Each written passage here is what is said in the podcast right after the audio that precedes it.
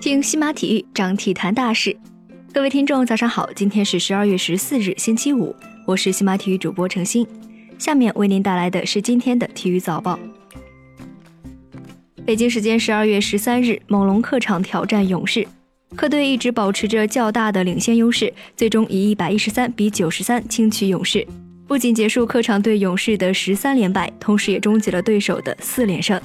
洛瑞砍下二十三分、十二助攻、五篮板、三抢断；伊巴卡二十分、十二篮板。勇士方面，杜兰特三十分、七篮板、五助攻；克莱十四分、三分、五投零中；库里十分。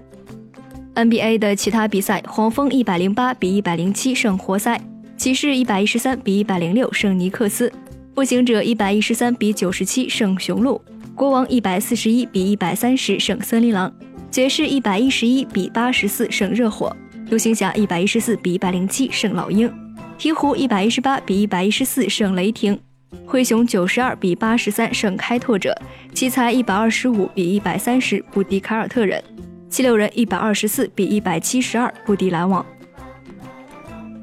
北京时间十二月十三日，国际乒联年终总决赛在韩国仁川正式打响。下午稍早些进行的双打比赛当中，国乒仅出战女双一项。陈可、王曼玉和陈幸同、孙颖莎两队组合双双晋级四强，他们将角逐一个决赛名额。而另外一组女双半决赛将在韩国组合田志希、梁夏莹和日本组合早田希娜、伊藤美诚之间进行。昨晚十八点开始的女单比赛当中，王曼玉四比一战胜冯天薇，率先晋级八强。另外一场女单的内战当中，陈梦和陈幸同鏖战七局，最终陈梦四比三赢得了胜利。下一轮将与队友王曼玉争夺一张四强门票。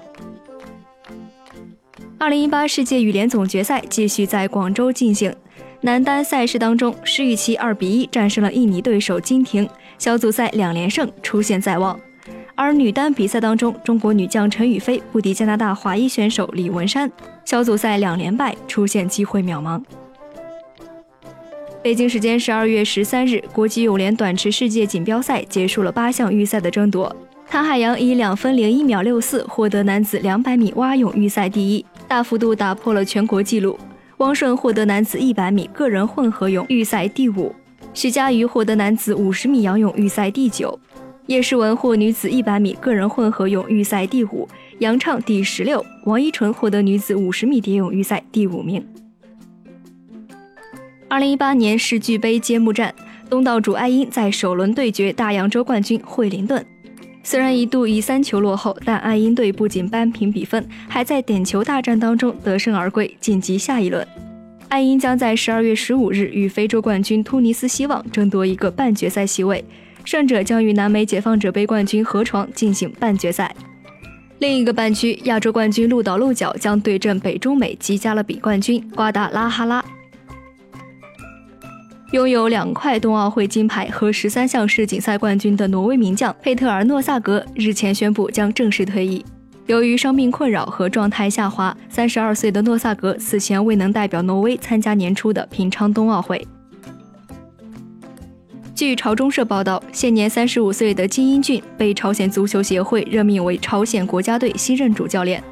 金英俊曾经是国脚中卫，帮助朝鲜队获得过二零一零年的世界杯参赛资格。退役之后，金英俊任平壤体育队男足教练、主教练。二零一三至二零一七年，他曾经担任过朝鲜 U 十六、U 十七和 U 二十三的助理教练。美国《时代周刊》公布了年度世界百大最具影响力人士名单，勇士球星凯文·杜兰特榜上有名。《时代周刊》写道：“杜兰特出资一千万美元用于大学轨道项目，帮助那些贫困儿童接受高等教育。”另外，他还在世界范围内新建和翻修篮球场，这样那些年轻人就可以拥有一个安全的地方学习和打球。杜兰特自己也是贫苦出身，他所做的这些事情，给那些正在困境当中成长的人开辟了一条走向成功的道路。他的慷慨是无国界的。以上就是今天体育早报的全部内容，感谢您的收听。关注西马体育，我们将为您带来更多的体育资讯。